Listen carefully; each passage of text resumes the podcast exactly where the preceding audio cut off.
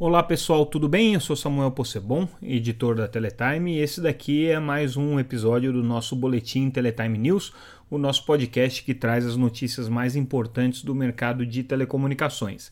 Se vocês ainda não acompanham a Teletime, entrem lá no site www.teletime.com.br. A gente cobre diariamente o setor de telecomunicações e ali vocês podem se inscrever para receber a nossa newsletter diretamente no seu e-mail e também ler todas as notícias que a gente vai comentar e analisar aqui nessa sexta-feira, dia 23 de julho de 2021.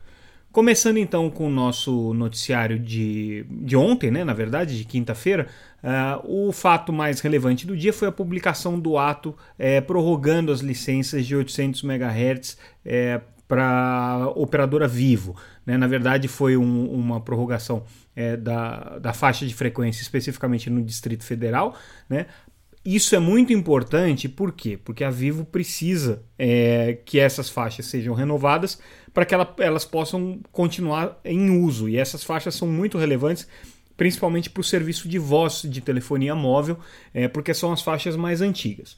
É, existe uma polêmica jurídica com relação à renovação dessas faixas, porque apesar da legislação que criou o novo modelo de telecomunicações em 2019, né, é, prevê a, a renovação por mais do que dois termos, do que dois períodos, né, que foi o que originalmente a outorga dessa faixa previa, existe um questionamento no Tribunal de Contas da União se isso vale para as outorgas anteriores à edição dessa lei.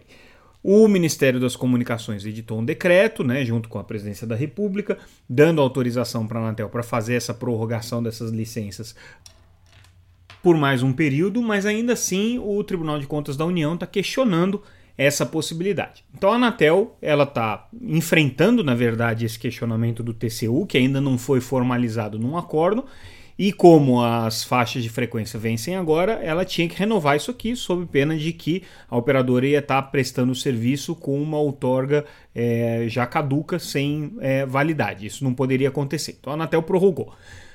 Isso é importante porque é o precedente para as outras faixas de frequência que a própria Vivo tem e que também as outras operadoras terão. Essa prorrogação vai até 2028, como a Anatel já estabeleceu na regulamentação dela, e a partir de 2028 ela vai fazer um replanejamento chamado refarming dessa faixa e vai fazer aí um novo processo de licenciamento de outorga dessas frequências aqui. Então, essa é uma discussão bem relevante que está acontecendo no mercado de telecomunicações e que a gente precisa acompanhar, e nessa quinta-feira foi dado esse primeiro passo. A Anatel também arquivou uma análise sobre uma proposta de roaming entre Brasil e Argentina, mas por quê? Porque já existe hoje um compromisso válido para o Mercosul, então não faria sentido ter um acordo específico entre Brasil e Argentina. A Anatel simplesmente arquivou a análise desse processo aí. E aí a gente tem uma outra notícia que é relevante, é uma disputa que está acontecendo no Supremo Tribunal Federal, no, no STF, referente à legislação de TV por assinatura, porque a MP do Fistel, a medida provisória que é, desonerou o Fistel, veio com uma série de penduricalhos de, de novidades ali, e uma delas foi ampliar as obrigações das operadoras de TV por assinatura no carregamento dos canais é, de televisão aberta, especificamente das retransmissoras. Então, essa medida provisória, quando virou lei, a Lei 14.173 de 2021, agora recente, é, trouxe essa novidade para as empresas de TV paga e o que as empresas de TV paga estão questionando é que isso daí é um, é um abuso né, da, da, da do legislador. Primeiro, porque é, nasceu de uma medida provisória e o setor de telecom não pode ser é, é, regulado por medida provisória, só por lei. É, e lei de iniciativa é, do, do, do, do, do legislativo, né?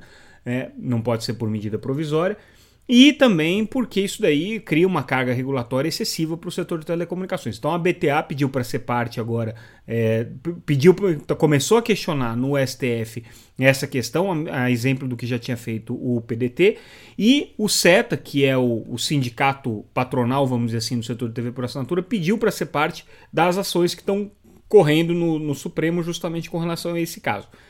De outro lado, a Abratel, que é a Associação de Radiodifusores é, mais ligados ali à, à Rede Record, também entrou com um pedido para ser amicus curiae né, do, do, desses processos no Supremo, mas defendendo o outro lado, que a, a legislação está correta e que deve ser aplicada. Né? A, a Record tem um interesse direto nisso, porque muitas afiliadas ali, muitas retransmissoras são ligadas à Rede Record, é, são ligados a grupos religiosos, inclusive, e eles querem é, que essa obrigação permaneça para as operadoras de TV por assinatura. É uma disputa que a gente ainda vai ver se desenrolando é, por, algumas, por alguns rounds ainda, porque é, um, é uma questão bem grave aí para as operadoras de TV paga.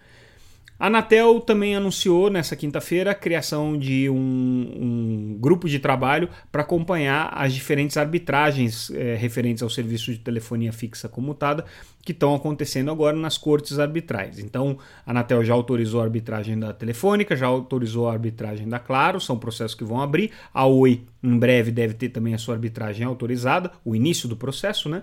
E aí, acontecendo esse processo de arbitragem, esse GT, que é constituído pelos superintendentes da agência, que vai fazer esse acompanhamento todo. E a gente traz, por fim, é, uma notícia com relação à questão da energia utilizada pelas redes móveis. Né? Então, a Claro é, agora anunciou uh, que, que uh, pretende, com, através de, de uh, energias renováveis, de, de energias é, sustentáveis, é, ampliar isso para 80% da sua energia sem a variação do, das chamadas bandeiras tarifárias, ou seja, seriam, seriam sites aí que estariam sendo abastecidos por energias produzidas de maneira sustentável e que não são afetadas aí pelas questões econômicas que afetam o setor de energia elétrica. Então, é claro, de um lado tem o ganho financeiro e de outro lado é, tem o ganho uh, referente à questão uh, da sustentabilidade e a questão ecológica também.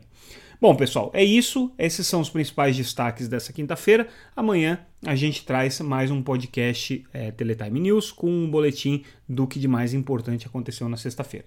Um abraço e até mais.